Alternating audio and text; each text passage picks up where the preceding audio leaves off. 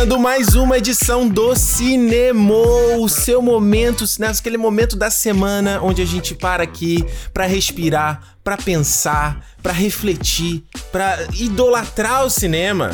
Eu tô aqui, Ricardo Rente, mais uma semana e mais uma vez também com meu companheiro inseparável. Alexandre Almeida, aqui do, da minha casa, do conforto do meu lar. Todo mundo distante. Hoje, Alexandre, mais uma vez a gente tem. Agora é o cinema dos convidados, cara. Acabou esse negócio de ser só eu Alexandre. Acabou com isso. O corona... Se tem uma coisa boa do coronavírus, foi isso. Vocês queriam convidado? Agora tem convidado, tá todo mundo distante. Estamos aqui com ele, cara, Tiago Romari. Ô, oh, meus queridos, muito obrigado pelo convite, mas queria dizer que não é por causa da quarentena que eu tô participando, não, porque foi a primeira vez que o Ricardo me convidou mesmo. É a culpa dele, entendeu? Ele não tá participando. Se ele tivesse me chamado outras vezes, eu teria participado também. Mas obrigado, galera, ainda mais para poder falar de um filme tão foda como a gente vai falar agora. Muito bem, muito bem. Romariz, agora o Romariz agora que é o é youtuber, né? Agora, né? Agora que você não tá mais no Omelete, você tá liberado pra fazer YouTube, podcast, né? Pois é, não, eu sempre pude fazer, sempre pude fazer, mas tinha sempre aquele tinha muita coisa para fazer lá, né? E agora dá para encaixar um pouco mais. Então, tô sempre participando, porque eu sempre ouvi, sempre consumi demais, sempre gostei muito de,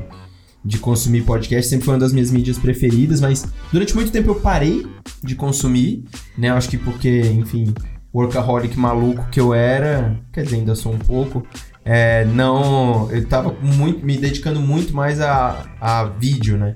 E aí depois, acho que nos últimos dois anos eu comecei a voltar a consumir bastante podcast. Até porque eu acho que o cenário de podcast no Brasil começou a se modificar e trazer formatos legais, porque é, na, principalmente de cultura pop, eram basicamente grandes jovem nerds, né? Nerdcasts repetidos. 100%. E, 100%. e com todo mérito, obviamente, pro Alexandre e pro Dave, que, enfim, são muito foda. Mas é legal você ver uma, uma diversidade né, na parada. Então, aí eu comecei a consumir mais sem deixar de, de, de, de consumir também as mesas redondas, que aí vou muito mais pela opinião da galera e quem, e quem consegue falar direitinho sobre as coisas que me, que eu, com as quais eu me identifico. Olha só, cara, eu vou te falar até o seguinte, cara. A gente tá nessa discussão aí, né, do que que qual. Tá todo mundo consumindo streaming pra caramba, porque a gente tá isolado. E tava. Acabei de ler aqui, cara, essa é no Wall Street Journal, que parece que o Scorsese, o próximo filme dele, talvez saia na Netflix de novo, cara. Vocês viram porque isso? O, o, orçamento pode extrapolar mais uma vez ele 150, 200 milhões de dólares e ele tá já. O filme era da Paramount, na verdade ainda tá na mão da Paramount, e ele. Só que a Paramount liberou o Scorsese para ir negociar com Apple, Netflix, Amazon e tal, que, que é a galera que tem uma grana ali, pelo menos, para poder gastar com esse tipo de coisa, né? Ou pelo menos dizem que tem. É. Né? Porque. Mas, cara, eu acho que isso vai. Eu escrevi sobre isso um pouco numa coluna minha no Yahoo. Eu acho que depois dessa pandemia muita coisa vai mudar, cara. Principalmente. Assim, não, não só por causa do nosso. Do nosso dia a dia, do encontro pessoal mesmo, aglomerações, mas a quantidade de dinheiro que a indústria perdeu é, e vai continuar a perder não vai ser só de agora, não vão ser de dois meses, três meses, quatro meses de lockdown. São, vai ser pelo menos durante um ano e é o momento de, desses estúdios começarem a testar lançamentos em streaming. A Disney, depois que refez o calendário da Marvel, é, o Bob Iger falou, acho que uma semana depois, que ah, estamos estudando soltar mais filmes na Disney Plus. Ele não vai soltar nenhum filme do Marvel Studios, ele não vai soltar Viúva não. Negra, ele não vai soltar uhum. Eternos. Mas que ele pode soltar um Novos Mutantes, ele pode. Deveria, ele pode soltar inclusive. um outro filme Deveria. menor e tal. Exato. Exato. E assim, é um filme que bate ali quase seus 100 milhões de orçamento. Então, é a hora deles começarem a avaliar esse tipo de coisa. E eu acho que no futuro isso vai trazer uma uma mudança grande aí pro cinema. Tipo, talvez esse, esse negócio do Scorsese, é, ele fazendo isso com o irlandês e com esse próximo, seja o futuro desses filmes, é, entre aspas, independentes de circuito de arte, né? Onde você vai ter no streaming mais espaço e tudo mais. Mas vamos ver. É, não tem como, né? Tipo, o Scorsese, o cara vai fazer um filme também vai custar 200 milhões, um puta épico de novo. E fala assim, é, mano... Vingadores Guerra Infinita, é, né? Do, do, não do, vai voltar, não. Esse dinheiro não vai retornar em bilheteria, né, meu amigo? Vai, vai aí discutir com a Netflix de novo, vai ter que vender a alma pro diabo de novo, né? E isso, vamos, hoje na verdade é bom, ter, foi até interessante ter lido isso, porque hoje, obviamente hoje a gente vai falar sobre mais, né? Um filme também que saiu na Netflix aí, foi surpresa, total surpresa para mim. Qual é, Alexandre? Qual é o filme que a gente vai falar hoje aqui nesse cinema? Hoje nós vamos falar sobre o filme dos, dos irmãos Safdie, ou Joias Brutas, a obra-prima do Adam Sandler. Quem diria, Eu pensei que a né? obra-prima da Adam Sandler era clique, rapaz. Como assim? Ah, nossa, pelo amor de Deus. Não. Eu ia falar que o assunto de hoje era Os Últimos Jedi, só pra te sacanear, mas aí, é, como você falou da Netflix, eu troquei de Porque ideia. sacane... Me sacanear ou sacanear o Romariz? Não, pô, o Mariz gosta do, dos Últimos Jedi, pô. Ah, tipo, arquivo confidencial, né? Hoje nós vamos falar sobre Últimos Jedi. É o puta que Ah, pariu. podia. Tá certo. Podia, então, podia hoje no muito. cinema, Joias Brutas Uncut Gems, o filme que saiu, né, no finalzinho ali de 2019 nos Estados Unidos, pra tentar concorrer com alguma coisa de premiação, mas internacionalmente na Netflix, incluindo aqui no Canadá, foi pela Netflix também, chegou no finalzinho de janeiro. Filme dos Safdie Brothers com Adam Sandler, filme muito bacana, então a gente vai falar hoje aqui no cinema. Lembrando que esse papo é com spoiler. Então, se você não viu o filme ainda, ou se por sua conta, a própria conta, eh, por sua conta e risco, ah, se não, dá uma pausinha, vê o filme e depois volta aqui pra comentar com a gente. E se é a sua primeira vez no cinema, não se esqueça de já, cara, certificar que você tá inscrito aí no podcast, na plataforma que você tá ouvindo, seja no Apple Podcast, seja no Google Podcast, seja no Spotify, seja no Deezer, seja onde você quiser. O cinema tá disponível em todos os lugares. já, né, certifica que você tá seguindo, porque toda sexta-feira, toda semana a gente tá aqui falando sobre um filme, fazendo essa, essa vibe meio clube do livro, sabe? Pra discutir um filme que a gente assistiu. Então é bem bacana. E também não se esqueça de seguir a gente no Twitter e no Instagram, no Cinemou Podcast, que também não é só a maneira de você saber quais são os próximos filmes que a gente vai falar e trocar uma ideia com a gente, mas também é a maneira de você mandar o seu feedback sobre o programa, sobre o filme. A gente não tem aquela negócio de área de comentários, e-mails, isso aí é tudo coisa velha, cara. Aqui é podcast moda jovem, meu irmão. É tudo rede social, entendeu? Você joga lá no twi lá nos Twitter ou no Instagram, Cinema Podcast, ou até pode mandar mensagem de áudio também, tá? Porque no finalzinho aqui a gente deixa pra discutir o programa da semana passada. Beleza? Gente, eu vou falar um negócio, cara. Eu posso resumir Joias Brutas. É assim, o nome do filme, né? Joias Brutas, ou poderia ser também Ansiedade o filme, né? Ataque de Ansiedade o filme. Porque, meu Deus do céu. Cara, Total. eu vou te falar, eu vi isso quando eu vi esse filme, eu vi assim que saiu. Eu já tinha muito tempo que eu não vi um filme. Acho que o último filme que aconteceu isso comigo foi o Mãe do Aronofsky, que eu assisti assim na ponta da cadeira, agarrado, sabe? Assim, tipo, caraca, meu irmão, o que, que vai acontecer a seguir?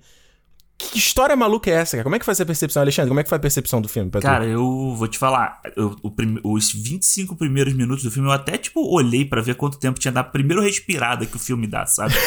tipo, é a hora que o filme para. E aí eu falei assim, caralho, meu irmão, quanta coisa já aconteceu. E aí vai. Ele vai embolando uma, uma dívida na outra ali, umas, umas confusões, uma, uma coisa na outra. E eu já tava assim, pelo amor de Deus, para com isso, cara. Esse cara aí não, não tem como dar certo esse troço. E aí, quando eu fui ver, já tinham 25 minutos de filme. Eu falei, nossa senhora. Aí já fui, peguei até uma água pra tomar. Daquela respirada, né? é muito. do- Esse, eu não. Os irmãos Safdie, né? O, uni- o outro filme que eu tinha visto deles foi o Bom Comportamento de 2017 com o Robert Pattinson. Que também é um filme que também tinha uma parada meio assim de. Ah, tensão, né? Mas esse aqui, meu irmão, que ele vai mostrar essa história então desse, desse esse cara, né? Que é o Howard, né? É, o Howard. Que ele, o maluco, ele tem uma, uma, uma, tipo uma joalheria, mas o maluco tem um monte de trambique e negociação e esquema. O cara tá assim, é o cara dos esquemas, né? É. E, e tu vai ver ele se metendo um esquema atrás do outro, cara. É muito louco, cara. E eu, a minha sensação foi muito parecida, assim, de tipo, mais do que ansiedade, eu me sentia sufocado no filme, sabe? Eu acho que muito pela pelo jeito dos, dos irmãos do Seth de, filmar, né? Eles filmam tudo muito perto, em lugares fechados, então passa uma sensação de claustrofobia também o tempo inteiro. Ele te coloca dentro da, do escritório do cara, que é bem pequeno e minúsculo, as paredes sempre muito perto uma da outra. Tipo, aí te coloca dentro da, da loja de joias, aí é vidro pra todo canto, você perde a noção exata do tamanho do lugar. Quando ele te coloca na rua, a câmera tá sempre no ombro da pessoa, tipo, quicando ali, você correndo junto com o cara. E eu achei, assim, do ano passado, com certeza pra mim foi um dos melhores filmes que eu assisti, assim. Ele veio pra cá esse ano, né? Mas aí colocando como lançamento de 2019, por, por causa da- das premiações e tal, eu achei um dos melhores filmes que eu assisti. É, e claro que tem o elemento surpresa do, do Adam Sandler, né, cara? Tipo, Já. ele já tinha me surpreendido, entre aspas, assim, com o Embriagado de Amor, que é o, Uhum. é o filme do Paul Thomas Anderson. É, mas é uma atuação menos visceral, menos corporal, menos impressionante visualmente do que essa do do que essa do Uncut Gems, do Joias Brutas. É. Então, é, é, é, foi são muitas coisas diferentes acontecendo para um filme só, mas que ao mesmo tempo é o que me deixa o que meu meu olho brilhava vendo o filme é a, a, assinatura dos diretores, né, cara? Tipo, não é muito fácil você encontrar isso num cinemão hoje em dia. E, cara, Joias Brutas, ele é a assinatura de dois caras muito jovens, com poucos filmes, com uma ideia de cinema super raiz, não na, na, na, na, na raiz do, do meme, assim, da internet, uhum. mas assim, daquele negócio, tipo, eu quero mostrar para você como é andar com esse protagonista, como que a minha imagem reflete a cabeça do protagonista e é da minha história. E para mim o filme, ele não tem um segundo que ele não tá dentro do contexto de agonia e rapidez e velocidade do protagonista. E é isso para mim é um dos grandes méritos do filme. É, eu acho que isso que o, que o Thiago falou, da forma como eles contam a história, como eles filmam, é que fez o. Se você for ver as entrevistas do Scorsese há pouco tempo, Scorsese colocando eles como nomes para se ver né, no futuro, como pessoas que estão fazendo cinema agora. E aí você vê, tipo, o porquê deles estarem na lista do, do cara, entendeu? Tipo, até essa coisa do, da agonia do personagem, de contar, de estar tá inserido no contexto do personagem o tempo inteiro, você vê que isso se aproxima muito com o que o Scorsese faz em praticamente todos os é. filmes dele. Então você vê essa, essa por que, que o cara brilha o olho quando ele olha pro, pra, pra esses dois caras? Ah, o Scorsese é produtor do filme também, né? Vale dizer aí, né? Produtor executivo do. do... Ah. Então tá metendo grana ali, né? É, dá 24. Ah, né? Cara, a, a, a, 24, olha, tá aqui no coração já, cara. Porque puta merda. É, não. Os caras é têm os dedos pra escolher os filmes, né? Eles conseguem escolher filmes muito bons, assim, muito roteiros muito bons e, e, e cineastas com aquela assinatura muito particular também, né? Isso que é. Isso que é legal. E uma liberdade criativa impressionante, assim, do tipo. É, o bom comportamento, para quem não viu ainda, é. O Bom Comportamento junto com o Cosmópolis foram os filmes que me convenceram de que o Robert Pattinson vai ser um excelente Bruce Wayne, sabe?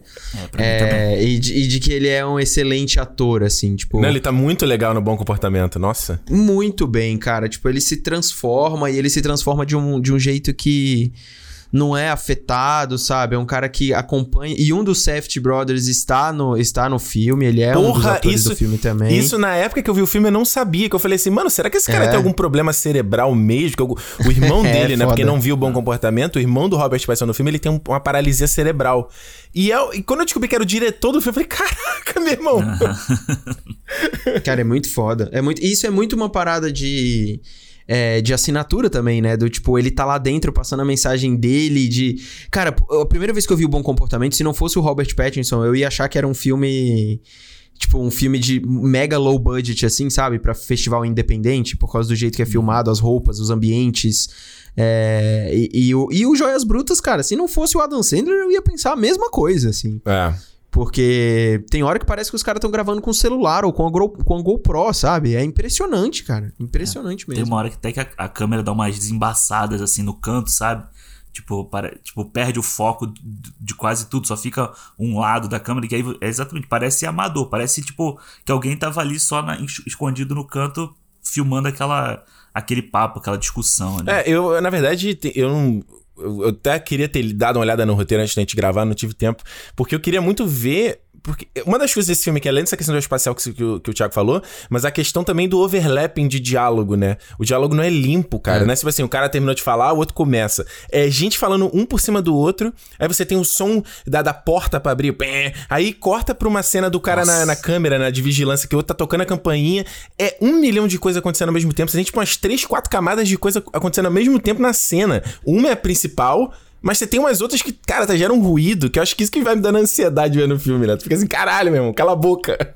É, não, é foda. Eu já vi muita gente falando que não curtiu o filme porque uhum. é agoniante mesmo, né? Você não entende o que tá acontecendo, e é muita coisa, e você fica. Ah, e, e, você realmente fica incomodado. O filme incomoda. É. Isso é fato. Incomoda. Tipo, ele é. Ele não é um filme que você assiste e você fica, nossa, que tranquilo. Não, você. Você fica assim. Eu lembro da primeira meia hora, foi muito do que a gente tava comentando aqui. Da primeira meia hora, eu. Caralho, mano, o que, que, que, que, que, que, que tá acontecendo comigo, velho? Porque é um negócio muito aflitivo. E eu acho que o roteiro, a, além do visual, obviamente, o roteiro ajuda demais. Porque assim. Na verdade, a história do filme é muito simples. Muito. É muito simples, é absurdamente simples. Só que ele te coloca dentro do universo do cara a partir daquela enrolação de negociações e ainda tem todo o problema familiar do cara, né? Então, essa agonia, essa ansiedade é a cabeça do protagonista. E, tipo, vários diálogos ao mesmo tempo, vários problemas pra resolver e ele não resolve nada. Nada.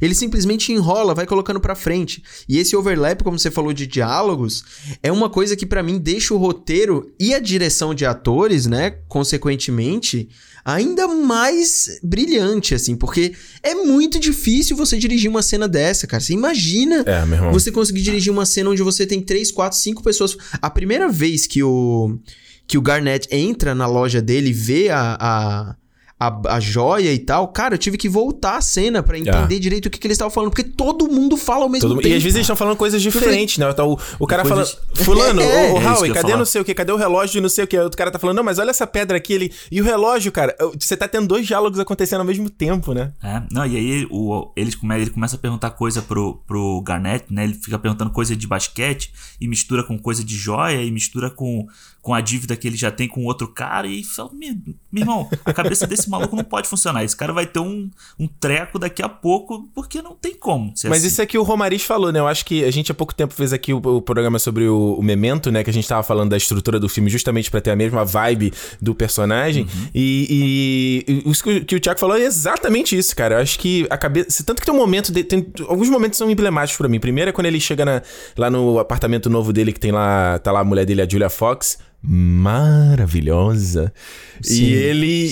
E ele Totalmente. e ele chega e ainda manda assim: Nossa, eu tô tão cansado, eu tô tão cansado. Aí ele tá na casa, a mulher tá pedindo pra ele dar boa noite pro filho, ele não consegue tirar o olho da televisão. Aí ele tá no quarto do filho, mas tá olhando o celular. Tipo assim, o cara não para um segundo. Não, é. Ele não para pra respirar, E meu. o irmão. jeito que a, que a fotografia faz essa diferenciação de ambientes é muito interessante, porque assim, quando você tá dentro da loja de joias dele, existe uma confusão muito grande de espelhos, vidros, de você entender as pessoas ali dentro, né?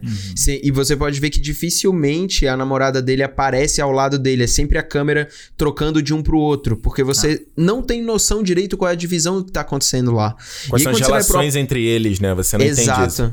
E quando você vai pro apartamento dele, não o da família, né? É tudo escuro, cara. É tudo estranho. É tudo como se fosse uma casa de um adolescente, de um universitário que tá meio incompleto o negócio. Aí você adiciona toda aquela camada de imaturidade que de fato ele tem, que você vê ela sendo completada pela, pela família dele, né? E a cena com a. Com, é a Idina Menzel, né? Que faz É a. Let It Go, a- pô. a- Let It Go. É, Let It Go. A cena dela A Dela da Zin. no. É, é, tipo, ela jogando na cara dele, que aquela cena da- de, de jantar da família, que você acha que vai existir algum tipo de redenção por parte dele, e ela esculacha com ele. Nossa, sua cara é... É- tão estúpida, você é tão estúpido. Cara, Esculacha é, com é- classe, nossa, eu assim, acho né? aquela Ela cena brilhante. É. É. Não, e isso que você falou da- do, do, do estilo do filme, né? Porque eh, você não tem nenhum pôr do. Assim, um, um- a cor quente, né? Quando ele tá nas ruas é, frio, o bagulho é aquela gelado, né? Uma Manhattan no, no outono ali. Aí quando ele tá dentro da loja dele, você tem tons quentes, mas o predominante é aquele neon azul, que tá em quase todas as cenas, né? Que deixa aquela coisa meio. Asséptica, né? Deixa aquela coisa meio. Parece um hospital, né? Uma coisa esquisita, né? E sempre, sempre o azul refletindo na cara dos outros, né? Aquelas luzes de neon. Que é, que é muito que é muito da joia, né? Da, que vem direto da- das joias dele, do tipo, ele usa aquele neon em todo tipo de. Principalmente quando ele vai nas outras joalherias, né? Pra fazer aquelas, aquelas, aqueles trambique lá dele. É, quando a TV aparece, cara, tipo, toda a sequência final ali da TV. Eu não conseguia acreditar. Tinha horas que eu olhava pro lado assim, a Mari, minha esposa, tava assistindo comigo. E ela tava. Parece que a gente tava realmente assistindo ao jogo. É, tipo, realmente assistindo ao Tava jogo. tenso, fica tenso É. com o jogo, né? Cara, eu, o filme acabou daquele jeito catártico que ele acaba, mas eu tava meio com os, os ombros, assim, tipo, meio tenso, sabe? Como nenhum filme tá de com, terror. é contraído, né? É, como nenhum filme de terror e suspense me deixou em muito tempo, É. cara. E é, é uma sensação ruim fisicamente, mas que aí você para pra pensar e fala: caralho, esses caras mandaram muito bem, É. sabe, mano? Se esse filme fosse um parque de diversão, ele seria o trem fantasma, basicamente, como diria o Scorsese. É, não, eu falei, eu até mostrei também pra, pra Renata aqui, eu mostrei pra ela assim, falei, cara, olha que minha mão tá suada, cara, vendo, esse- vendo essa cena. E aí você fica ali, tipo, nessa tensão toda, e aí os caras que estão presos ali na, entre as portas, né? Eles começam a passar a acreditar nele também. Você viu a expressão deles mudando. E aí eu só ficava na minha cabeça assim, cara, não é possível. Não, não, não. Os caras não, é. vão, não vão dar essa esperança pra gente, sabe? Tipo, que vai tudo se resolver. Que vai dar tudo bem no final, né? E aí eu ficava assim, que merda que vai dar? Porque depois de duas horas de filme, só dando merda o tempo inteiro, já tava pensando, que merda que vai dar agora? Por que que tu... É, assim, eu já conheci gente igual Howard. Eu já conheci gente assim, que o cara tá sempre uhum. em esquema. Eu tinha um maluco que estudava comigo que era assim, era sempre esquema. Não, peraí que eu vou pegar aqui, olha, eu peguei um Sega Saturn, eu vou vender pra esse cara aqui, eu vou comprar o carro dele com esse... Uhum. E com esse carro eu vou comprar... Era, era uns bagulho muito doido. Você falou, meu irmão, sossega, uhum. brother. Não, não, mas peraí, eu vou pegar esse aqui que eu vou pegar uma outra coisa. E o lance do Howard é que você vê situações no filme que você fala assim, ah, ok, ele resolveu o problema. O, o, grande problema do filme é ele devendo lá o cunhado dele, que é o Arnold, né? Uhum. Que a gente só descobre na é. cena do jantar que eles são parentes, né? E já começa a primeira cena até aqueles cap... supostamente capangas dele no começo ali, né? Querendo dialogar com ele. E você vê que tem situações no filme que ele já tá ali para resolver resolver para, mas não, aí ele pega e pega o, o, o, anel do Kevin Garneau e não, ó, pega aí, penhora esse aí, eu vou pegar essa grana e vou apostar no seu. Cara, tu fala, meu irmão, só para um segundo, cara. Ele é o cara do rolo, né, mano? Tipo, é todo mundo, eu acho que já conheceu alguém, ou pelo menos alguém que conhece alguém que é o cara do rolo, que é aquele cara que tenta trocar o carro dele em outra coisa. Ó, vou vender esse carro pra pegar outro carro para ser assim e tal. E aí tem um Agora quê vou pegar de... uma moto. É, e aí tem aquele quê de bicheiro também, do jeito que ele se veste, aquela dentadura dele. Cara, a caracterização do Adam Sandler nesse filme é impecável também. Tipo, é maravilhosa, assim. Com a roupa do Lando, né? É, exato. É, ele botou a roupa do Lando, botou o cabelinho dele pra trás e ele tá fazendo um sotaquezinho também, né? Tá. Ele... A, me... a, boca me molha, assim, é. né? E, essa, e esse, esse a veia cômica dele no, no filme, é, ela tá sempre na sua cabeça, ela assim, esse cara tá sendo engraçado ou ele é idiota desse jeito mesmo? Ele tá uhum, tá querendo, é sabe, você sempre fica na dúvida. Ele tá brincando com as pessoas, é uma piada, não é? Ele sempre tá nesse limiar, você não leva ele a sério em nenhum sentido. Como as pessoas não levam também no filme. Porque você não consegue acreditar nele. Você não sabe se ele tá contando uma piada, você não sabe se ele tá falando a verdade, se ele vai fazer aquilo de fato ou não. No fundo, no fundo, ele é um cara extremamente vazio que consegue se consegue se, se suportar a partir de pouquíssimas vitórias. Mas é, um, é um filme sobre vício, né? É, é um filme é. sobre o vício na aposta. E ele é isso. Ele é um cara dependente, ele não é um dependente químico, mas ele é viciado nas apostas. E o único, único sentido da vida dele, que tem no filme claramente isso, é quando ele consegue algum desses rolos darem certo. É a aposta, é algum verdade, acordo que ele fez. Romariz, na verdade, se você parar pra pensar, as duas grandes apostas que a gente vê no filme dão certo. A primeira que ele dá, que, que, o maluco uhum. lá cancela, ele estava certo. Tanto que o cara fala assim, mano, mas essa tua aposta aqui não faz o menor sentido. Ele fala, I disagree. É? I disagree. Né? É, é. e ele tava certo. E a do final ele tava certo também, cara. Então, assim, no final, no final o maluco tinha, ele tinha razão, entre aspas. e ele né? morre feliz, né? Se, quer, se querendo ou não, ele morreu feliz. Exato. não, o interessante é você ver ainda a brincadeira que eles fazem. Eu só peguei isso na segunda vez assistindo, que é o do filho dele, né? Porque o quarto do moleque, uhum. ele tem um monte de prateleira com uma coisa relacionada a basquete que faz uma referência visual à uhum. própria loja do Howard, uhum. né? Aquelas prateleiras é com um monte de itens ali. O filho dele também era negócio de aposta. Sim. O filho, não, porque eu apostei nesse negócio em 25 pau, vou fazer 50 dólares com o moleque do colégio. Então, tipo, é, é interessante você ver o, o, o, exemplo sendo passado, né? É, o, o filho dele indo na mesma, na mesma vibe, né? E ao mesmo tempo o filho dele super se decepciona com a troca da, da mãe, por causa da Sim. família e tudo mais. Mas automaticamente ele é um exemplo para ele, né? Não tem jeito, é, é impossível não, não ser assim. Tipo, é o moleque que é viciado em esporte igual ele é mas que não necessariamente ama o esporte, ele quer ganhar dos outros, né? Tipo, ele quer tirar vantagem, ele quer conseguir ser o, o vencedor. O esporte não importa, o esporte não importa. E o esporte não importa, de fato. É. É isso que o Thiago falou da, desse... Agora não sei se foi o Thiago ou se foi o Ricardo, falou da, da, da idiotice dele, né? Desse jeito idiota dele. Isso para mim ficou muito forte na cena que ele toma a porrada na cara e aí ele vai pro escritório dele para chorar, sabe? Aquele choro dele e você vê assim, cara, esse cara tá chorando, mas esse choro dele é. sabe, parece uma meio criança, meio idiota, assim. E aí eu, eu fiquei pensando assim, pô, será que o Adam Sandler não segurou essa cena? Mas aí eu fiquei vendo, fiquei vendo, fiquei vendo, não, falei, tipo, é o personagem dele Caralho. se chorasse seria isso, entendeu? Caraca, Alexandre, tu matou a pau, porque a primeira vez que eu vi eu falei, puta, aí, essa cena aqui o Adam Sandler mandou mal. Que a gente ficou tendo aquela, aquela, discussão, aquela discussão uhum. do cara ter sido ignorado em premiação e tal. Aí eu falei, pô, eu tava achando incrível Sim. tudo. Quando chegou a cena, eu falei, hum, talvez isso aí tenha jogado contra. Mas agora que tu... Aí na segunda vez assistindo, eu falei, caralho, não, mas tá casa perfeito com o que, que é o personagem, né? Que o cara faz, ah, eu não quero mais, é, eu não total. aguento mais, eu não quero. Mano, você tá mentindo pra você. É. Quer enganar quem com isso, né? Exatamente, ele tá se enganando. É, não adiantava ele chegar ali e mandar um mandar uma, um Adam, um Adam Sandler, um, tipo um Anthony Hopkins, é. sabe? Tipo, um choro shakespeariano, assim. Não é isso, o personagem dele não é aquilo. Interessante você ver a relação dele com a Julia Fox, porque... A, eu esqueci o nome da menina, que é a namorada dele, né?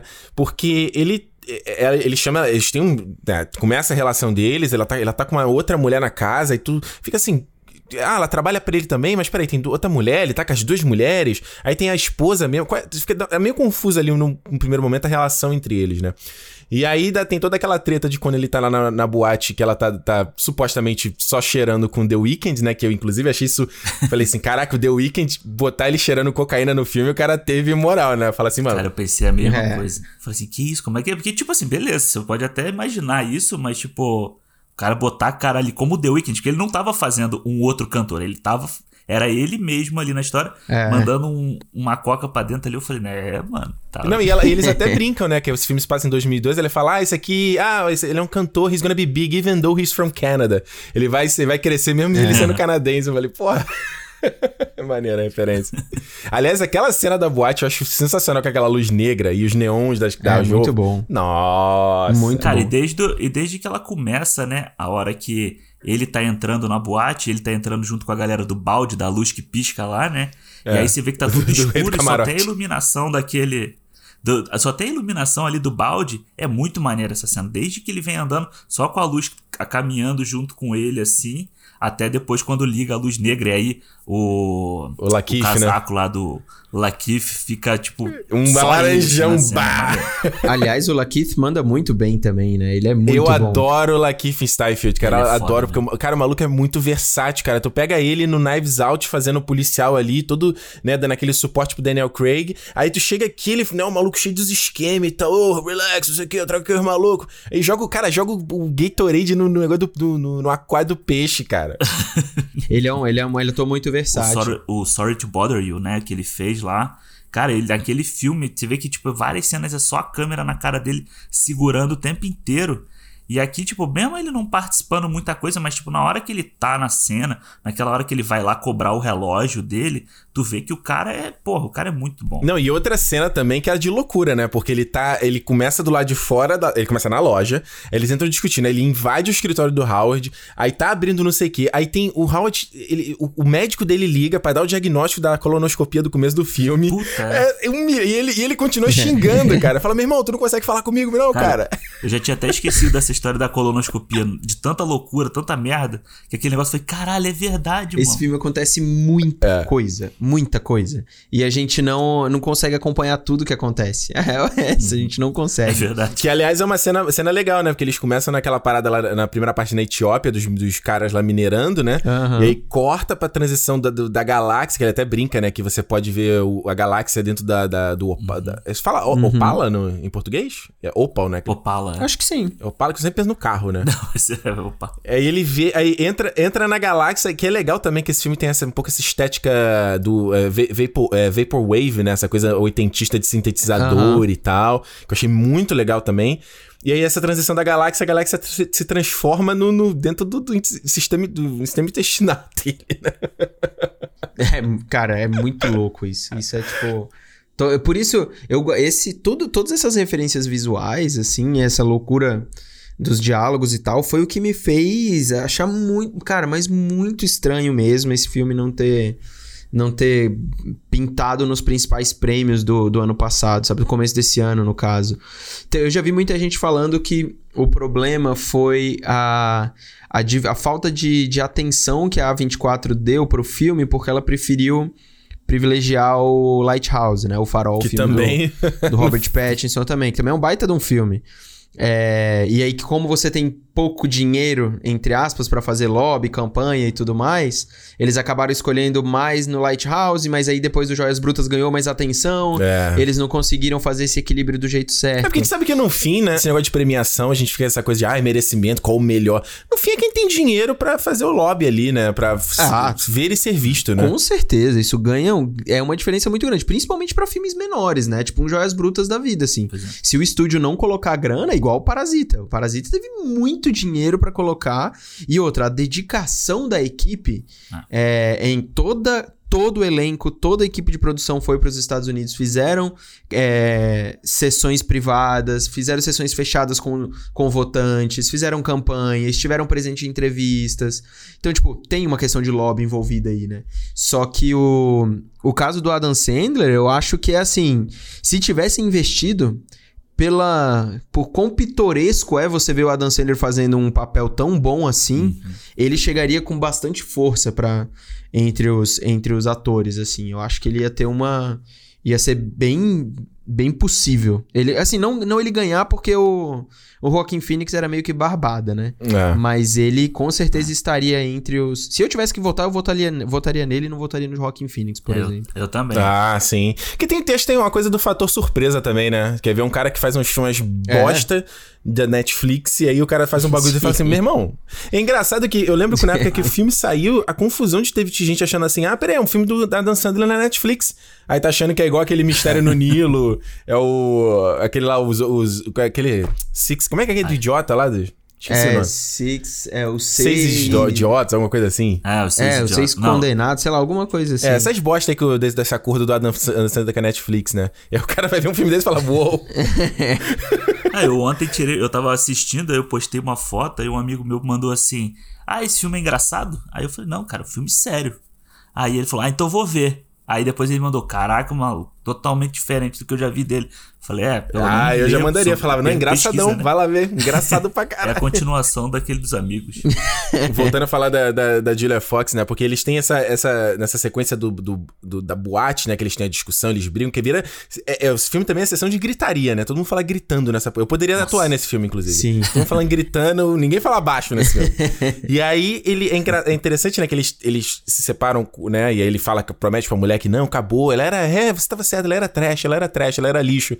E você vê no final, quando tem a parada da. de, de que ele. Quando ele tá chorando, essa cena que o Alexandre falou. Você vê que eles meio que se completam, né? Ela também ama aquilo ali. É isso, é isso. Porque ela é uma mulher, cara, gostosa pra caramba com o Adam Sandler, sabe? O que, que ela viu nele? É esse talento, é esse, esse brilho que ele gera, né? Essa, essa mágica que ele faz, né? É, e ela é, ela é meio que sugada por esse tipo de. ah, Mais por trabalhar com ele também, né? Do jeito que ele tá lá. E assim, ela admira esse jeito maluco dele. Mas ao mesmo tempo, ela é o. Ela é o contraponto pra ele, né? Tipo, ela fica o tempo inteiro como se fosse essa mulher de bicheiro mesmo. E aí ela. Porque em nenhum momento ela é mesmo a pessoa que quer tirar ele dessa bolha de loucura. Porra né? nenhuma. Tipo, ela é. Em nenhum momento. Ela quer continuar se, se, se promovendo em cima daquilo. Então ela é mais um elemento do vício dele. Ela é mais uma joia, né? Ela é, é, e ela é mais uma mulher que tá. Ela é mais uma pessoa que tá lá com ele dando a droga pra ele se drogar. É. sabe? É isso. Se você colocar todas as. Colocar, por exemplo, álcool ou heroína ou qualquer outro tipo de droga no lugar das apostas, você consegue ver basicamente a mesma estrutura de É. filme, sabe? E, e é, é mesmo o mesmo as mesmas atitudes, é o cara indo falar com a galera da boca, só que aí são os malucos lá do, do cunhado dele, e aí ele tenta prender as pessoas, tipo, é tudo é sempre sobre esse vício, né? Sobre e ela é a mulher que tá lá deslumbrada junto com ele, que ela também gosta da questão do dinheiro, ela ajuda ele o tempo inteiro, né? E ela é deslumbrante mesmo, a mulher é bonita pra caramba e tipo, e eles filmam ela de um jeito onde a luz o tempo É. inteiro fica mostrando as curvas da mulher de um jeito bizarro assim. E é tudo E proposital, todo mundo né? cobiça ela, você viu, né? Todo mundo Todo cobiça. mundo, todo mundo, todo mundo. Ele É. é a joia, né? Ele é, a, vamos dizer, a pedra dele, né? A joia dele o tempo inteiro no filme. É, outra coisa que, que eu queria perguntar, já que vocês aí, eu sei que o Romariza é do esporte, o Alexandre também é, a presença do Kevin Garneau aqui, porque eu não sou do esporte, então eu não sabia, eu não sabia que ele era o cara mesmo, eu achei que era um ator. E, e não, é o próprio Kevin Garneau e é um próprio, tanto que eu vi quando, eu- quando eu com- comentei na época que saiu o filme, eu comentei no, no Twitter, alguém falou assim, ah é, só que o final pra mim não foi tão impactante porque eu já sabia o resultado daquele jogo. Uhum. Aí eu, porra, cara, aí eu, é de verdade isso aqui. Como é que foi para vocês? É, mano. É. É. Eu não, eu sabia que era ele mesmo. Eu não sou fã de NBA, mas eu sabia que era ele. É, e eu não sabia do jogo. Então, tipo, pra mim É. foi surpreendente do mesmo jeito. Mas e o, o jeito que o filme coloca ele dentro do, da trama, tirando a parte do jogo, que é a atuação, o jeito que ele é filmado e tudo mais, eu achei muito foda. Bom, né? Eu achei muito legal, assim, porque é a mesma coisa quando coloca o The Weeknd, mesmo que ele só apareça como paisagem, sabe? Do tipo, você fica, caceta, mano, o que que esse cara tá fazendo? Mano, como é que as pessoas têm coragem de participar de uma porra de um filme desse, sabe? Do tipo. Porque ele, é, porque ele é ele mesmo, né? Botar assim, botar ele ali deslumbrado É, com a Opala sim. e ele se vê, né? Ele vê a infância dele, vê os propósitos da carreira dele dentro ali naquela montagem, né? Que você pode falar assim, porra, meu irmão, que essa história é real, né? Na vida real, chega assim, porra, é, é baseado É. em alguma coisa aquilo ali, né? É, eu gosto muito disso que os Safed fazem. Acho muito foda quando eles misturam a realidade.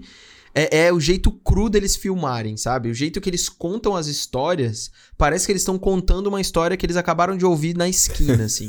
e aí, quando você mistura com a realidade, você fala: caralho, é real, não é? Mas esse é- essa é a grande. Eu acho. Por isso que eu acho, eu concordo pra cacete, obviamente, com o Scorsese, quando ele fala que esses caras a gente tem que olhar. Porque eles contam a história de um jeito muito visceral, que é muito da nossa geração.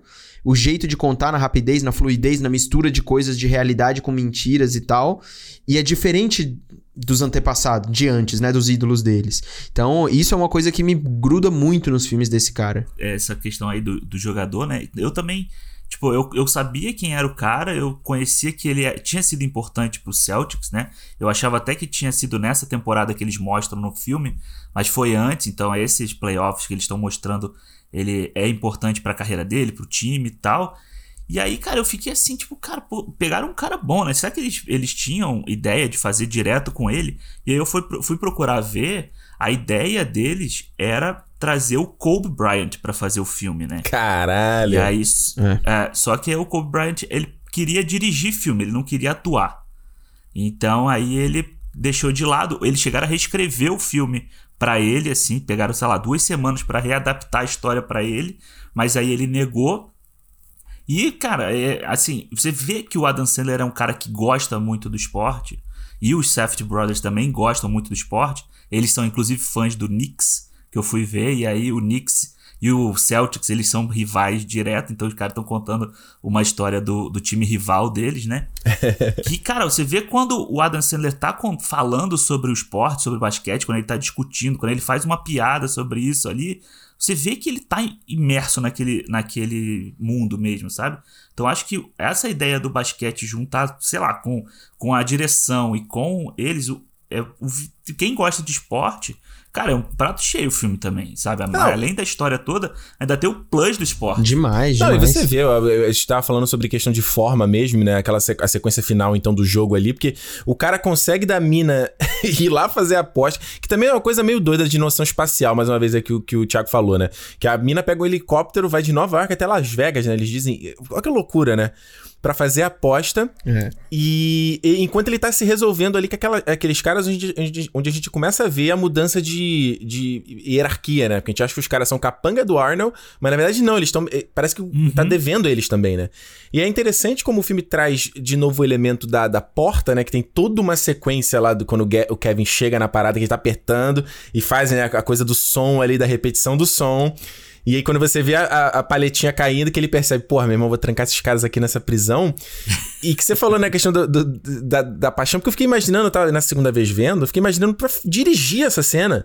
Porque você vai ter que. Você tem que mostrar ali que tá, você tá assistindo pela primeira vez, né? E, e, e reagir de forma, né? Real a tudo que tá acontecendo. Duas vezes, né? Pelo menos. Porque você tem só o ponto de vista do, dos caras dentro da, da, daquela, daquela prisão e o ponto de vista do Howard olhando pra eles, né?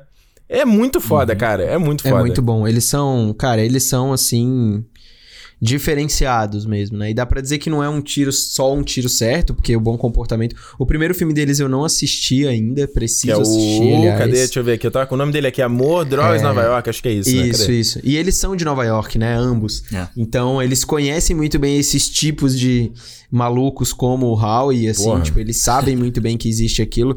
Pra quem já foi a Nova York, é, ele é aquela correria entre. Tem uma coisa muito legal que eles colocam direto no. no... Porque Nova York, como várias outras cidades dos Estados Unidos, tem aquela ala dos, de penhorar joias, de fazer uhum. essas coisas, né? É o da Diamond eles... Ave, né? Que ele chama, né? Exato. E lá tem muito isso. E, tipo, eles, o jeito que eles filmam isso, com aqueles andaimes, nos, um andaime perto dos prédios, porque tá tudo reformando, tudo nunca tá pronto, na verdade.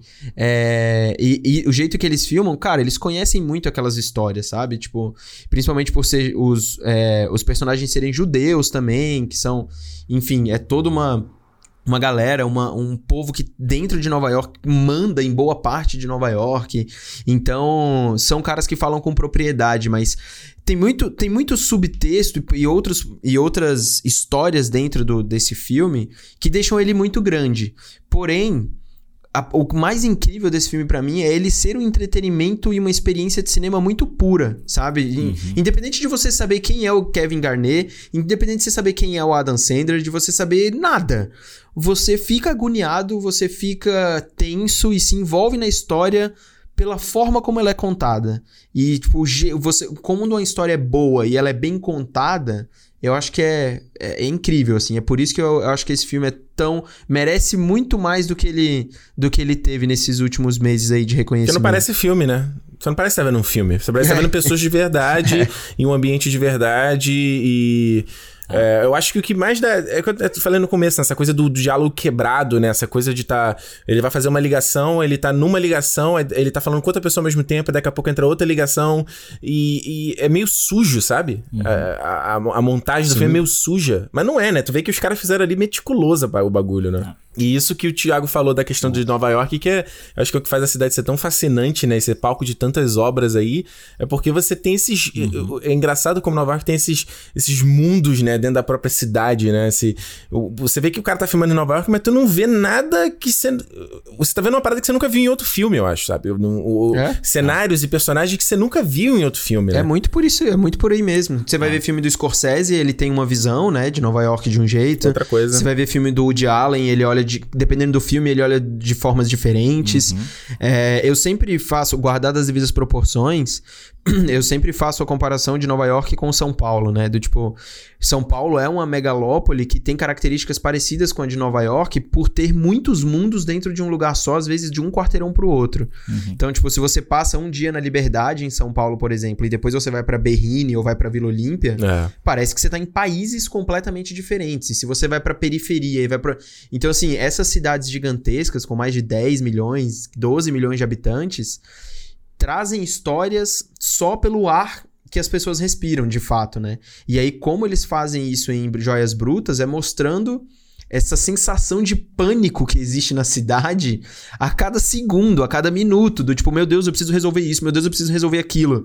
E, isso é fascinante no filme. Quando eles mostram muito pouco a cidade, né? Na verdade, a uhum. cidade é um pano de fundo para a história desses vícios dos, dos personagens que a gente é, acompanha. É uma coisa que eu sempre vejo, Alexandre, que, que você já conversei isso com ele, né? Que eu tenho eu tenho plano de morar em Nova York em algum momento da minha vida. Eu quero ter essa experiência de morar lá.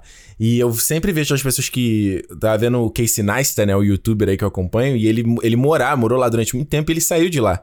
E aí você, eu já vi muito, muito vídeo dele falando sobre isso, assim. ele fala, cara, Nova York você não tá vivendo, você tá sobrevivendo ali, cara. Você tá naquela cidade ali, é uma luta. Então quem tá ali tem meio que um orgulho de estar tá ali, porque não é fácil, sabe? E eu acho que é, um pouco, um pouco então, do, do, não só do personagem do Howard, mas todo mundo que você vê nesse filme, né? Todos os, os caras que ele tá lidando. Você vê que é sempre a galera, é que a gente falou, a galera trambiqueira, o cara sempre tentando subir de nível, né? Subir na, na, na, na cadeia alimentar ali, né? Pelo, pelo, usando as armas que ele tem, né? Óbvio, tirando a parte do vício, que ele tem um, uma patologia ali que é clara, do, do né? Ele não, não é muito certo, né, da cabeça. Me lembrou... Mas você vê todo mundo ali meio me ralando, né? Quando eu tava vendo o filme, me lembrou muito aquele filme que o Ben Affleck dirigiu. O... Caralho, esqueci. O que eles vão fazer o assalto lá. O The Town. Da... The Town. The Town. Porque como o Ben Affleck também conhece muito Boston, né? Como ele tá é. muito inserido lá, quando você vê isso que vocês falaram, tipo, a cidade, ela é o pano de fundo, mas ela tá presente em cada personagem ali, em cada atitude, em cada lugar que eles vão. Então o cara consegue consegue andar por ali muito fácil. É a mesma coisa que tipo, sei lá, a gente se eu fizesse um filme no, no Rio de Janeiro, entendeu? Eu conseguiria. Uhum. A gente consegue pegar umas, uns lugares. Porque a gente já viveu lá, a gente tem essa vivência. Eu acho que eles trazem muito isso do filme de Nova York sem precisar ficar, tipo, fazendo panorâmica do, do Empire States, ou mostrando. Pra você saber que você tá ali, né? O setor. o, o distrito financeiro e tal. Você sabe, tipo, pelo táxi.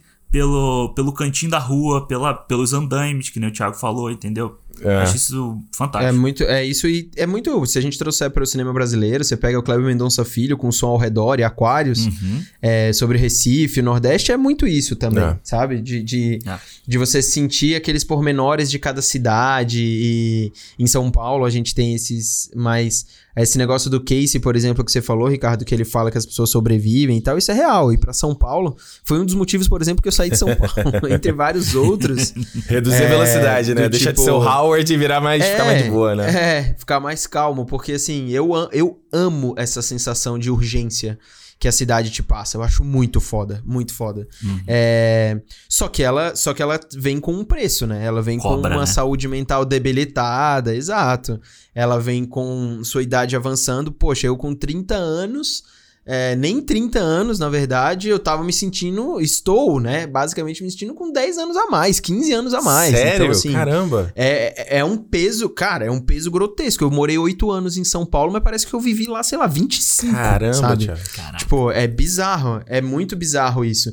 E esse peso na vida do personagem é muito claro. Uhum. Tipo, é muito óbvio. É. Sabe? É tipo, você sente que ele realmente tá sobrevivendo, ele, ele precisa ganhar. Ele precisa sustentar o próprio vício a cada dia pra sobreviver, né? E, e esse é um, é um. Esse conto dele sobre essa joia fala muito mais sobre a personalidade dele como um todo do que a importância nesse período de tempo, né? Que a gente vê.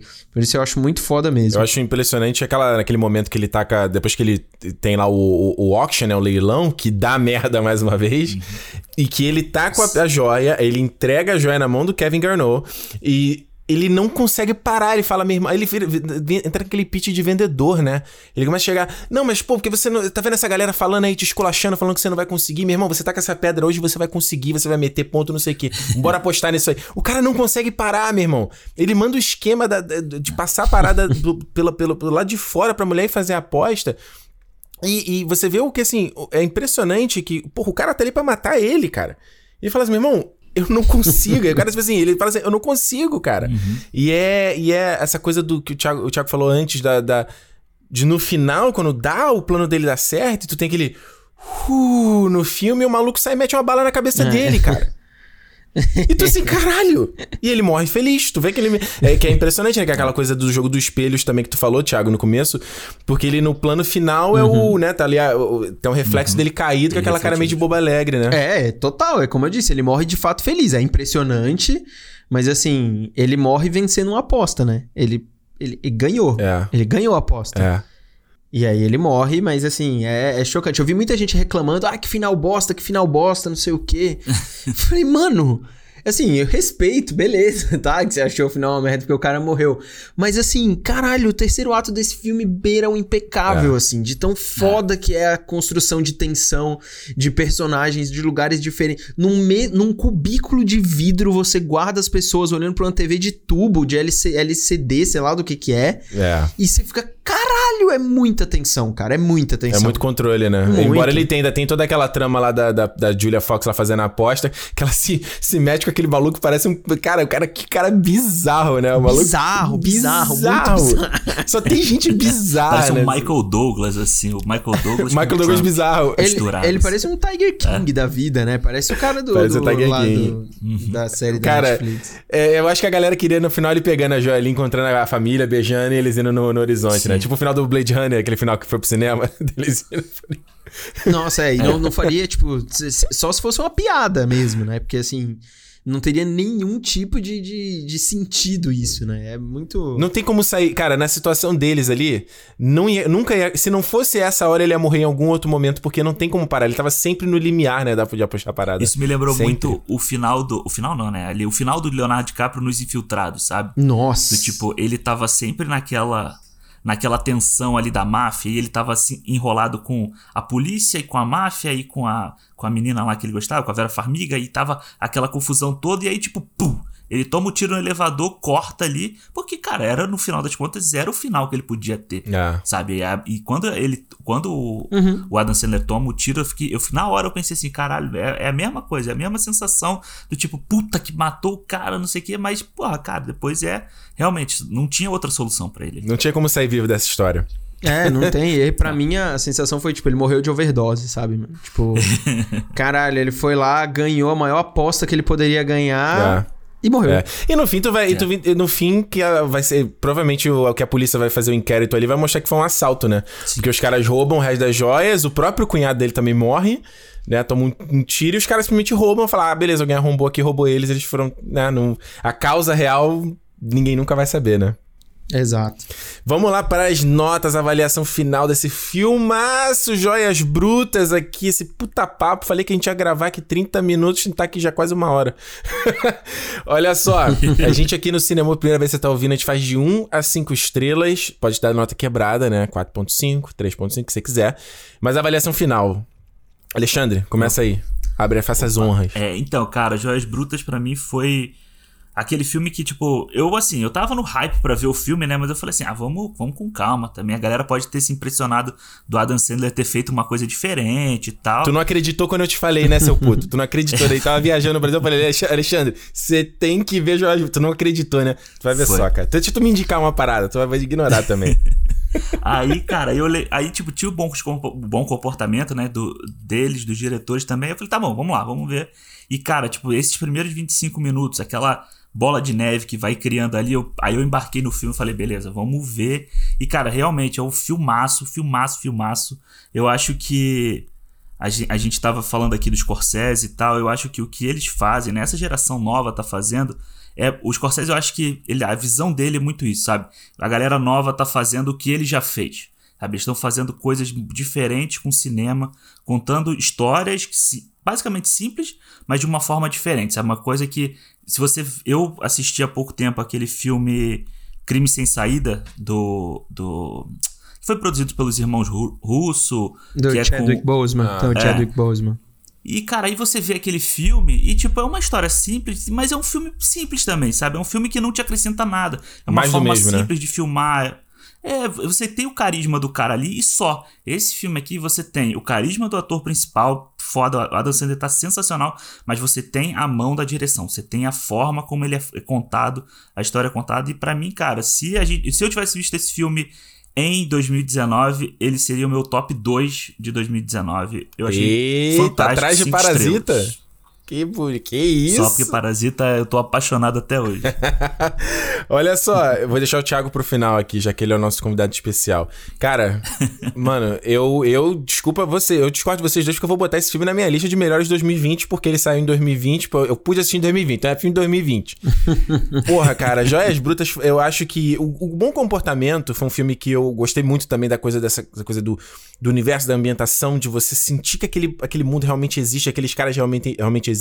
E também tem um aspecto ali também de tensão e de que é uma merda atrás da outra dos dois irmãos ali. Mas eu lembro que quando terminou o filme, eu fiquei assim. "Ah, Tá, qual é meio que a moral da história? Tipo, que que é- essa história é sobre o quê, entendeu? Eu tenho que ver esse filme de novo pra ver se eu tiro uma outra interpretação. O Joias Brutas, ao contrário, eu acho que ele é elevado à máxima potência, esse negócio da, da tensão e do, do universo e essa coisa da claustrofobia e de você estar acompanhando esses caras e que você é, que é a coisa que eu acho que é mais deve ser mais difícil de você fazer num roteiro, que é você pegar um cara que ele é moralmente é, corrupto e fazer você torcer pra ele, sabe? Você porque você não sabe nada sobre ele, você já começa a ler a história, você tá vendo ele no trambique, trambique e você fica investido na história daquele cara entre. Eu acho que a gente falou do Tiger King aqui antes, sabe? Não é nem questão de você estar torcendo pro cara se dar bem no final, mas você tá, pelo menos, você tá conectado, você tá magnético, né? Colado naquele cara e querendo saber o que, que vai acontecer com ele, sabe? Acho que a coisa de. A direção que você vê que é uma coisa absurda, acho que o que, que esses caras fizeram ali de trazer essa espontaneidade, trazer essa sujeira no diálogo, trazer essa, essa montagem, cara. Imagina a loucura de montar esse filme, quanta faixa de áudio tinha lá, ó. Os caras mexiam ali, ó. Controlar. Pera aí, vamos fazer uma mixagem aqui pra tu conseguir ouvir. Tá louco, cara. Cinco estrelas, isso aqui para. Não tem o que dizer, cara. Já tô dando spoiler aqui, hein? Cinemou no final do ano, melhores de 2020. Tá, joia bruta, porque, cara, tá, tá de brincadeira. Acho justo, acho Vai lá, justo. Thiago, vai lá, o... Cara, eu acho. Assim, já eu vou pegar a comparação que fizemos agora aqui em relação a histórias antigas e você se inspirar, né, em grandes, em grandes cineastas para fazer suas próprias histórias. É, o Todd Phillips fez um, uma grande homenagem ao Martin Scorsese no Coringa, né? Tipo, ele pegou Rei da Comédia, pegou Taxi Driver e tal, e tentou replicar muita coisa do que o Martin Scorsese fez. É... E fez um bom trabalho. Eu acho o Coringa um bom filme, assim. Acho o Coringa. Já gostei muito mais. Hoje eu assisto, eu assisti ele novamente e a atuação continua maravilhosa, mas o filme ele perde a força aos poucos. Eu acho que o impacto dele é muito mais imediato do que do que longevo, assim. É, menos atuação. É, e ao mesmo tempo, os Safety Brothers têm um quê de Scorsese, né? Eles têm esse quê urbano de máfia, de, é, de loucura contemporânea, que é muito. bebem muito da fonte do Martin Scorsese, mas eles têm uma assinatura própria. Eles têm uma. Eles fazem uma reverência e colocam o seu próprio olhar sobre o que é uma história de urbanidade, uma história de vícios, como é o Taxi Driver, por exemplo.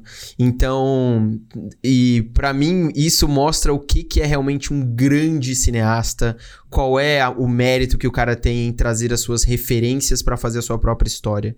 O que eu quero dizer com isso é que Joias Brutas é um filme muito melhor homenageando Martin Scorsese, por exemplo, ou qualquer filme de máfia, do que é o Coringa, por exemplo. É, e, e por inúmeras razões, né? Desde a atuação, mas principalmente a visão dos diretores. Mas no fundo, cara, o Joias Brutas, ele é, ele é um filme surpreendente, é impossível você tirar o, o, o elemento Adam Sandler do, do, do bolo aí mas ele é um filme com um roteiro muito bem feito. Ele é um, ele é um, um, um time, um filme esquisito, um time esquisito com peças muito bem alocadas, sabe? Tipo, é um Adam Sandler bizarro, é um roteiro que tem 72 diálogos um em cima do outro, uma fotografia urbana que parece que você tá misturando celular com câmera digital, com GoPro, e tudo isso numa, num nível de tensão que você é difícil de explicar sem você ver.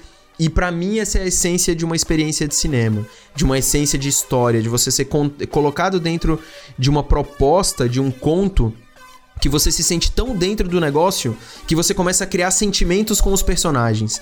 De falar, puta que pariu, não é possível que esse filho da puta tá fazendo isso. Sai daí, mano. meu irmão, sai para daí. Para com isso, sai daí, para de fazer isso. E aí você cria aquela relação e ao mesmo tempo que você para pra pensar na história, você fala, mano, que, que, que, coisa que coisa bem composta, sabe? Que, que visualmente que conto bem feito.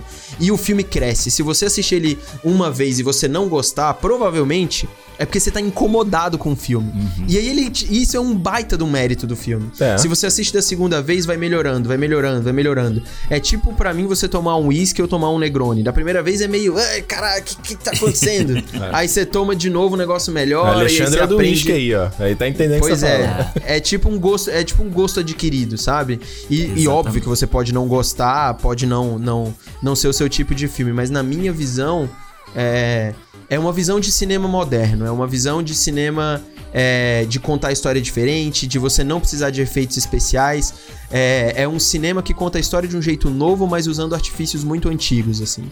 Então achei muito foda. Tem na Netflix, aproveitem, porque na Netflix vive tendo filme que você não precisa assistir, e esse é um filme obrigatório, é muito bom. Quantos? Cinco Cinco, fácil. Cinco, fácil, fácil. Que isso, ah, moleque. Que isso.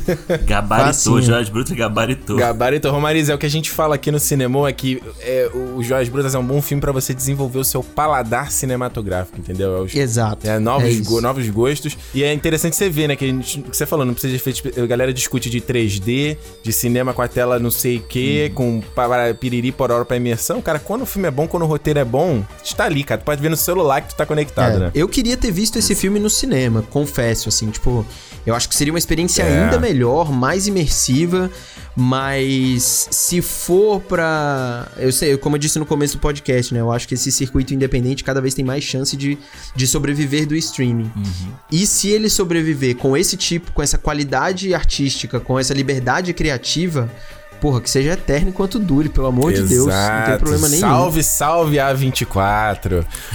Romariz, meu filho, muito obrigado. Olha, excelente participação, sabia? Tem hora que eu chamo Thiago, tem hora que eu falo Romariz, né? Só vem pra engrandecer.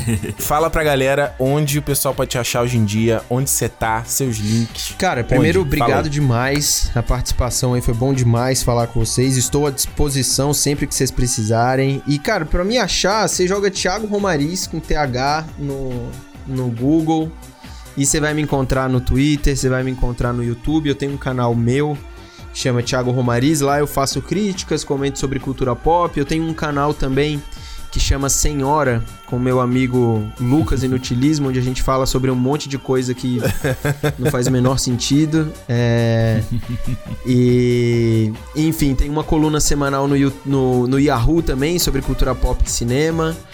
E aí você me segue nas redes sociais que eu tô sempre cagando regra aí. Porra, então... isso porque você falou que saiu de São Paulo para trabalhar menos, né? Pra diminuir o programa. É, basicamente.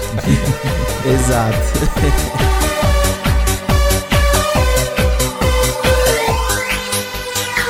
Muito bem, vamos para os feedbacks. Feedback do Cinemou do programa da semana passada. A gente falou sobre Frozen 2, tivemos Catiuxa Barcelos do Cinema com Rapadura aí. Esse programa tivemos Thiago Romariz. Tá aí, Alexandre, agora é isso. Toda semana vai ter um convidado aqui no Cinemou, é isso, né? É, agora a gente virou o programa do Bial. Todo dia a gente vai receber alguém. não, é aquele do, do Porchat da GNT, que era o Conte a Sua História, agora é? Conte a Sua História. Eu sou mais velho, o Jô Soares 11,6. Jô Soares, porra, tu é mais velho? Tá de sacanagem, né? Muito bem, como eu já falei no começo do programa, Cinemou Podcast no Twitter e no Instagram é a maneira de você mandar o feedback, a sua mensagem, o que, que você achou sobre o filme, o que, que você achou sobre o papo, se você tem uma pergunta pra gente, se você quiser fazer uma requisição de tema. Cara, agora na época de, de, de coronavírus, a gente vai ficar nessa aí durante um tempo, meu irmão. Eu não sei quando a próxima vez que eu vou ver a cara do Alexandre, quando a gente vai voltar a gravar ao vivo. E a real é que cinema 2020 acabou, meu irmão. Então a gente vamos ter que rebolar aqui, só falar dos clássicos, né, não, Alexandre? Fala aí. Eu, é, no, cara, eu tava Tava pensando assim, tipo, os caras adiaram, vamos dizer, Mulan pra junho. Hum. Cara, junho tá aí já. É junho ou julho, não sei, mas. Faz nem sentido. Tipo, tá na, tá na porta já. Aí você pensa, o cara, o, caça, o cara do Caça-Fantasma foi muito mais esperto. Jogou pra 2021 e. Eles adiaram, eu nem sabia. Adiaram. Nem sabia. Ah, esse aí podia. Eh, Caça-Fantasma, Mobius, esse aí podia cancelar, né? Não vou adiar é. pra 30 de fevereiro de 2021. então, foi, foi na leva, eles adiaram esses todos, né? É. A Sony adiou todo mundo e aí Cara, eu acho que cinema esse ano vai ser complicado. É, vai, vai ser só a Netflix com os lançamentos dela aí e acabou. É isso aí, né? E a Disney vai ter que correr com esse Disney Plus aí pra lançar pra galera. Pois é, porque a galera sempre fala, porra, gente, lança no Disney Plus, lança no Disney Plus, mas a real é que o Disney Plus não tá disponível em todos os países, não, moleque. Então não tem, não é assim também. não é assim. Olha só, vamos lá aqui, quer começar aí, Alexandre? Lendo as mensagens aí da, da, da, da turma sobre Frozen 2. O que, que a pessoa achou do filme? Do Into the Unknown. Oh, música chata da porra. Muito chato. Eu acho que é o, requi... eu acho que é o requisito. Eles estão escrevendo a, a, música tema. Uhum. Ele fala, porra, a música ainda tá, tá divertida, tá bacana. Não, ainda não tá chata o suficiente. Quando chega... ah, agora tá chato e tá pronto. Pô, mas o Let It Go é chato, mas é legal. Ah, mano, não sei não, cara. Não sei. Eu tava vendo o Justin Timberlake falando sobre isso, né? Porque ele tem essa, esse filme dos Trolls, né? Que estreou aí o 2. Uhum. E a música do filme anterior foi o Can't Stop the Feeling. Né, né, né, é. Que, pô, eu acho a música muito legal, mas tocou igual um inferno. A Rap do Pharrell, Também. que era dos, do, lá do, do meu malvado favorito. Do filme dos Minions, não era? Não, do meu malvado favorito, dois, eu acho. Meu malvado favorito. Música legal, mas é que aquele negócio massifica, né? Agora, gente, Into the Unknown, Let It Go, puta, dá não. Vamos lá, vamos lá pra mensagem da Elaine. Vai lá. A Elaine, mano, mandou: Olá meninos, passando para dizer que adorei a edição do Cinemou da semana. Ter a Kat foi demais. Sobre Frozen 2, confesso que esperei mais desse filme e concordo plenamente quando falam que não necessitava de uma continuação. Mas tem algo positivo na minha opinião, são os efeitos visuais maravilhosos. O visual da Elsa me deixou vidrada no filme o tempo todo. Parabéns por mais um programa. Hashtag Cinemou no Sofá. Olha aí, essa hashtag é boa, hein? Gostei da hashtag, hein? Gostei. Sofazou aí. Sofazou. Esse, isso daí, esse, esse, é, cara, tem um canal no YouTube chamado Insider. Se você manja inglês, é muito bom. Que eles falam de várias coisas de bastidores de filmes. E aí tem um sobre o Frozen, é 10 minutinhos o vídeo. Pô, muito maneiro, cara. Que ele fala sobre o desafio de fazer os personagens não têm forma, né? Uhum. Então ele fala sobre a coisa de quando você tá animando um personagem, você tem os, os rigs ali, que são os- tipo o esqueleto do boneco, né? Que você faz a animação. Aí falou, como é que você vai fazer a animação num, num ser que não tem forma? No caso do vento, né? Que é, que é uma persona um personagem. E no caso do cavalo feito de água. Ah, Que é uma coisa que também não tem forma. E aí é muito impressionante, cara, ver umas coisas que, que a gente sempre olha assim e, ah, é impressionante que fica mais fotorrealista, é, certos elementos e tal, mas tem, tem umas partes também de- da própria animação em si que é, cara, chocante nesse aspecto. E é interessante que nesse vídeo, inclusive, eles falam como os departamentos não se conversam, né? Não é como é que a Pixar faz parte da Disney, não- eles não sabem. Eu acho legal do visual do filme é como eles mudaram o visual pra não se repetir. Eu acho que a gente falou que a história se repete, é mais do mesmo, do primeiro, mas o visual eles acertaram muito em não repetir, né? Uhum. O outro filme, o filme anterior, é muito azul, muito branco, né? É. Tem aquelas, aquelas formas dos, do gelo e tal. E esse não, esse tem uma coisa mais quente, do, do outono ali chegando e tal. Eu achei bem legal essa, essa coisa das, das, das, flor, das folhas que vão caindo. Achei bem, bem legal essa diferenciação do visual. É, se bobear, se tiver um Frozen 3 aí, vai ser Frozen 3 no verão. Aventuras de verão, sabe? é? Vamos lá, Jean Gabriel mandou uma mensagem aqui, ó. Nunca tinha assistido. Vocês me fizeram. O Frozen, né? No caso. Vocês me fizeram assistir. Gostei muito do primeiro. Olaf, melhor personagem, mas quanto, mas quanto ao segundo, faltou algo. Acho que o começo. Acho o começo muito igual ao primeiro e fica aquele cheiro de forçação de barra durante o filme. Músicas não são boas.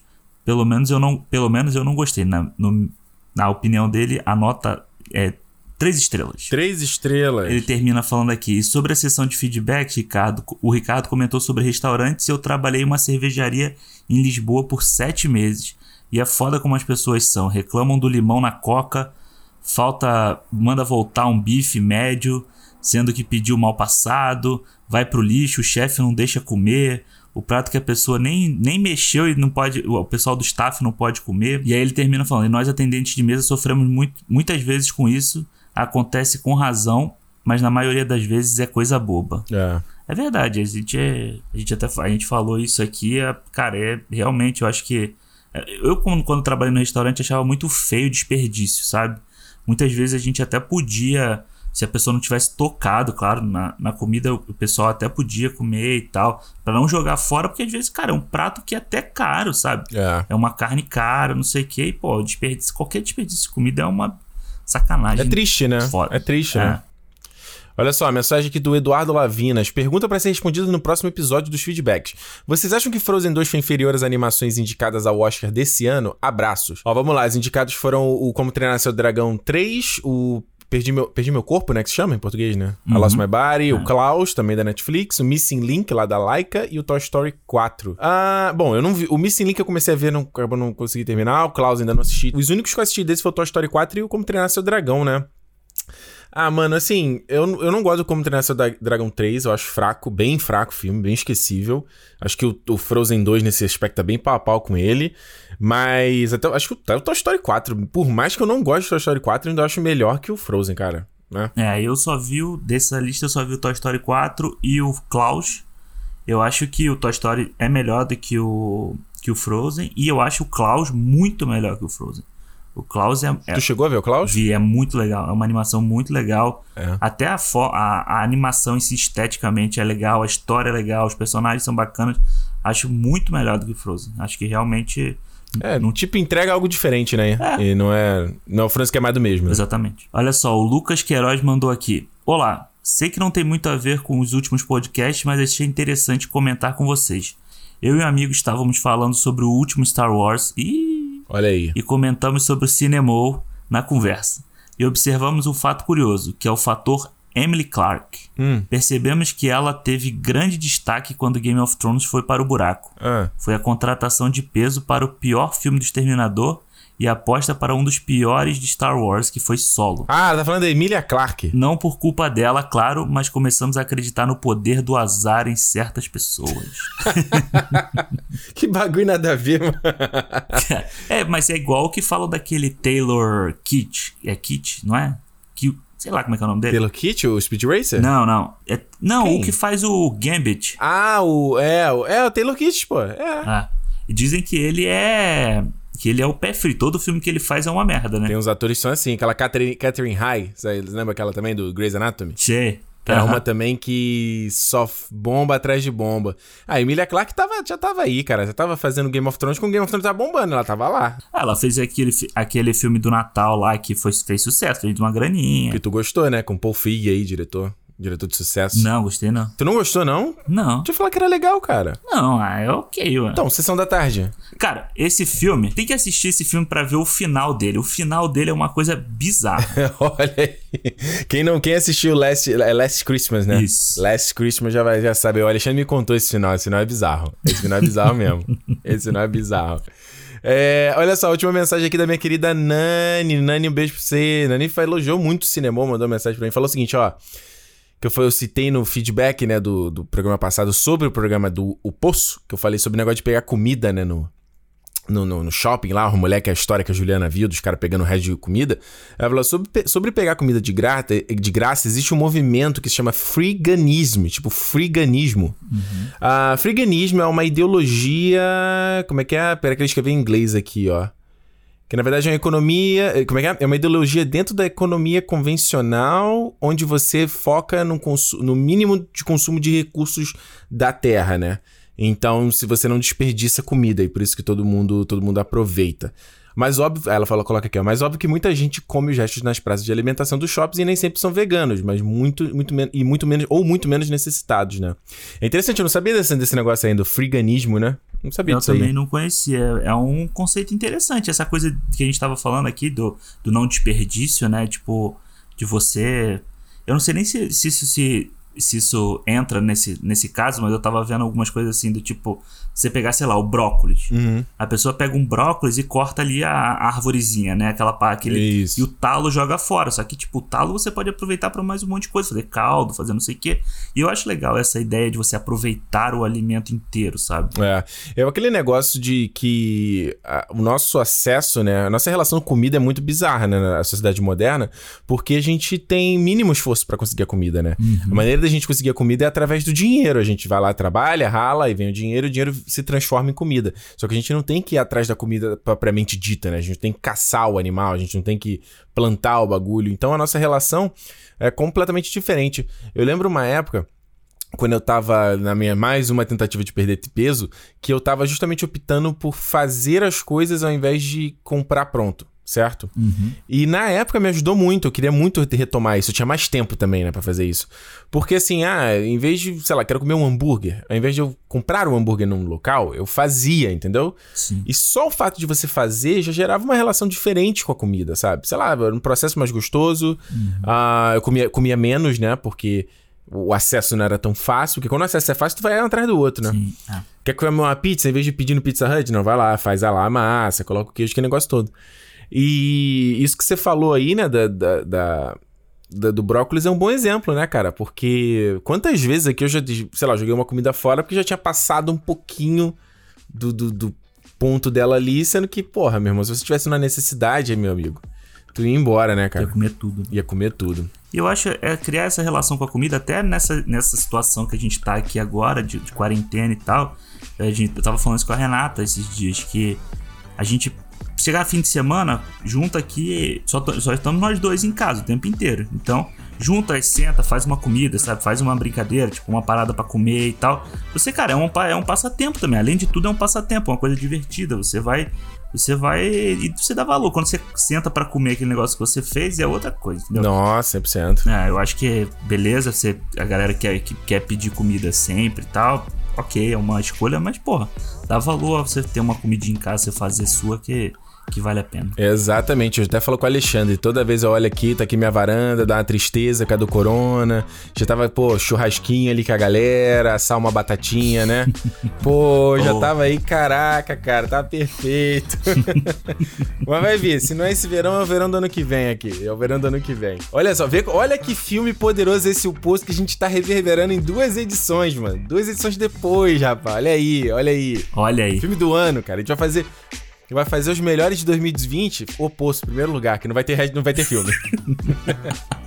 Hoje eu vi até o pessoal falando assim: que filme que vai concorrer ao Oscar esse ano que não vai ter filme nenhum no que cinema? é Oscar, Bacurau. Bacurau estreou no, Bacurau estreou aí no, nos Estados Unidos há pouco tempo, já pode vencer o Oscar já. Exatamente. Olha só, gente, chegamos aqui ao final de mais um Cinemou. Lembrando, Cinemou Podcast no Twitter e no Instagram. É a maneira de você seguir a gente, acompanhar os nossos updates e mandar o seu feedback. Pode mandar mensagem de áudio também, tem tempo que a gente já não recebe mensagem de áudio. Tô com saudade de ouvir a galera. Manda aí no Instagram ou direto lá no cinemou.com. E é isso, né, Alexandre? É isso. Se é dia de cinema, do sofá, Com a mão limpa, todo higienizado. Então o que? Cinemou, galera. cinemou! Valeu. Valeu, gente.